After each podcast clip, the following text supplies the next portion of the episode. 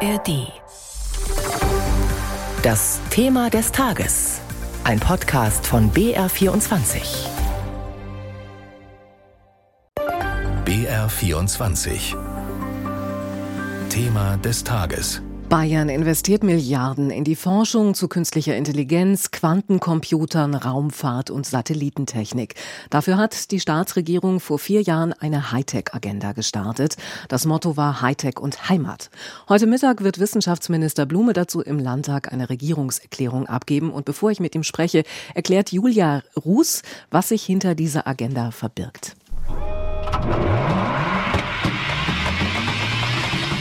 So könnte sich die Zukunft anhören. Denn so klingt ein Hyperloop, eine Kapsel, die durch eine Vakuumröhre rast. Fast mit Schallgeschwindigkeit soll sie Menschen von A nach B bringen. Reine Zukunftsmusik ist das längst nicht mehr. Auch in München wird aktuell an einer 24 Meter langen Hyperloop-Teströhre gebaut, gefördert von der bayerischen Staatsregierung. Das Hyperloop-Programm an der TU München ist Teil der sogenannten Hightech-Agenda Bayern. Mit dieser Hightech-Agenda will Bayern die Forschung stärken und das Silicon Valley Europas werden. Bayerischer Größenwahn findet Wissenschaftsminister Markus Blume nicht. Die ganzen großen Zukunftsfragen, Klimaschutz, Digitalisierung, die geopolitische Neuordnung der Welt, dafür braucht es Antworten. Die können nur aus der Wissenschaft heraus gegeben werden und deswegen stärken wir unsere Hochschulen. Knapp vier Jahre sind jetzt vergangen, seit Markus Söder die Hightech-Agenda ausgerufen hat. Wie viel von den Plänen hat der Freistaat seitdem wirklich umgesetzt? Wolfgang Heubisch, FDP-Abgeordneter im Landtag und früher selbst mal bayerischer Wissenschaftsminister, findet nicht genug. Zwar waren er und die FDP eigentlich ziemlich begeistert, als das Projekt 2019 startete. Seine Kritik aber jetzt. Es wird zu wenig investiert und deshalb hakt die Hightech-Agenda. Hunderte Millionen Euro seien es, die der Freistaat von den 3,5 Milliarden noch nicht investiert habe. Auch deshalb, weil es laut Heubisch ein Problem gibt. Ich glaube, dass man unterschätzt hat, wie schwierig schwierig es ist, Spitzenforscherinnen und Forscher aus der Welt auch nach Bayern zu locken. Das mag einigen Spitzenuniversitäten gelingen, aber nicht allen Hochschulen. Für Unis wie die LMU und die TU in München sei es ein einfaches, renommierte Forscher abzuwerben. Für Hochschulen in der Region aber nicht. Wissenschaftsminister Markus Blume weist diese Kritik zurück. Auch den Hochschulen für angewandte Wissenschaften in ganz Bayern gelinge es, sehr gutes Personal zu kriegen. Das sehe man auch an den Zahlen. Von den 1000 neu geschaffenen Professuren sind 62 Prozent schon besetzt. Und bei den 100 Professuren, die es allein im Bereich KI gibt, sind schon über 70 Prozent der Professoren berufen. 84 Hochschulstandorte gäbe es mittlerweile im Freistaat und die überall in Bayern verteilt. Die Grünen im Landtag haben wie die FDP an der Hightech-Agenda keine Fundamentalkritik.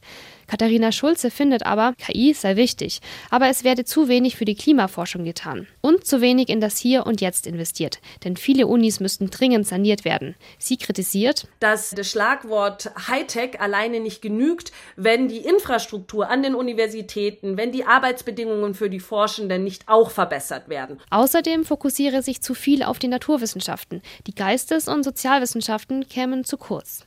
Stimmt das? Das frage ich den zuständigen Minister jetzt selbst. Schönen guten Morgen, Herr Blume. Ja, herzlichen guten Morgen. Klimaforschung, Geistes- und Sozialwissenschaften. Wollen Sie auch in diesen Bereichen mehr investieren, Herr Blume? Die Hightech-Agenda ist ja nicht nur eine Technologie-Agenda im engen Sinne, sondern sie nimmt selbstverständlich auch die weiteren Bezüge in den Blick. Sie denkt die ethischen Leitplanken mit und dafür brauchen wir die Geisteswissenschaften. Sie hat auch eine sozialwissenschaftliche Komponente, denn wir haben den Hochschulen ja nicht vorgeschrieben, in welchen Feldern sie diese 1000 Professuren auszubringen haben, sondern die Hochschulen konnten selbst entlang ihres eigenen Profils Schwerpunkte setzen. Und ich freue mich, dass wir wirklich in allen Feldern hier eine große Stärkung erfahren haben. Und weil Sie gerade das Thema Klima angesprochen haben, egal ob Stoffe, moderne Batterieforschung oder Wasserstoff, das sind alles Themen, an denen jetzt in Bayern neu oder noch zusätzlich geforscht wird. Wie macht man denn die Arbeit an einer Hochschule beispielsweise in Deggendorf für Spitzenforscher aus dem Ausland attraktiv? Zunächst mal hat Bayern natürlich einen guten Klang in der Welt. Wir stehen für Lebensqualität und man weiß auch, dass es hier einen großen Pool an Talenten gibt. Das sagen uns auch internationale Weltfirmen. Bayern, aber kennt man Deggendorf in der Welt? Ähm, ja, Sie werden überrascht sein. Ich war im vergangenen Sommer in Kalifornien und ähm, bin dort angesprochen worden auf die TH Deckendorf und sogar auf Oberschneiding in Niederbayern, weil man weiß, dass dort ein Transformationszentrum errichtet wurde und gerade eine ganz enge Kooperation zwischen Deggendorf und dem Silicon Valley besteht. Und das ist genau der springende Punkt. Spitzenforschung findet in Bayern eben nicht nur in den Metropolen statt, sondern im ganzen Land. Und damit haben wir uns tatsächlich einen Namen gemacht. 62 Prozent von diesen 1000 neuen Professuren sind besetzt, hieß es gerade im Beitrag. In welchen Bereichen suchen Sie denn noch? Das konzentriert sich nicht auf bestimmte Bereiche, sondern das sind einfach die Ausschreibungsverfahren, die dauern. Mhm. Wir haben in den Spezialfeldern wie künstliche Intelligenz liegen wir noch deutlich besser. Dort ist es ja hoch umkämpft und deswegen ist es umso schöner zu sehen, dass hier schon über 70 Prozent inzwischen ihren neuen Jobs sozusagen in Bayern antreten äh, konnten. Ähm, und wir sind sehr zuversichtlich, dass jetzt auch die letzten 10, 15, 20 Prozent relativ rasch in den nächsten zwölf Monaten berufen werden können. Wo kann man denn schon praktisch sehen, was die Hightech-Agenda bisher gebracht hat? steigende Studierendenzahlen in Bayern. Wir sind attraktiv nicht nur für die Landeskinder, sondern gerade auch fürs Ausland. Zum Wintersemester, zum letzten war ein Drittel der Erstsemester ist aus dem Ausland gekommen. Das ist eine absolute Rekordzahl. Das heißt, wir leuchten da auch in die Welt hinaus.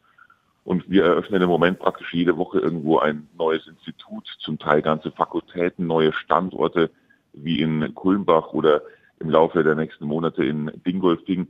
Also die Hochschullandschaft in Bayern, sie verändert sich gerade nochmal fundamental und zwar nochmal deutlich zum Besseren. Aber es gibt ja auch immer noch marode Hörsäle, die aus allen Nähten platzen. Es gibt veraltete Mensen oder es fehlen ganz einfach Steckdosen für Laptops in den Lesesälen. Müsste man da nicht zuerst ansetzen? Wir machen beides. Wir investieren mit der Hightech-Agenda gezielt in Köpfe. Unser Ziel ist wirklich, die besten Talente der Welt nach Bayern zu holen beziehungsweise hier unsere besten Talente auszubilden. Aber das Zweite ist natürlich auch die Infrastruktur. Deswegen gibt es ein Beschleunigungsprogramm für alle Baumaßnahmen, ein sogenanntes Modulbauprogramm, weil diese ewigen Bauzeiten von fünf und acht und zehn Jahren uns einfach zu lange waren.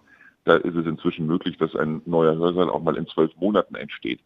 Und die Hochschulen haben mit dem neuen Hochschulgesetz gleichzeitig die Möglichkeit, auch selbst für ihre Baumaßnahmen äh, zu sorgen sie haben größere Freiheit dann auch zu priorisieren und wenn es wirklich irgendwo mal reintropfen sollte, dann auch schnell Abhilfe zu schaffen. Ministerpräsident Söder spricht ja von einem Forschungsturbo und sagt, dieses Programm werde in Deutschland und weit darüber hinaus Wellen schlagen. Ist Bayern denn in anderen Bundesländern bei den Investitionen in Hightech wirklich so weit voraus?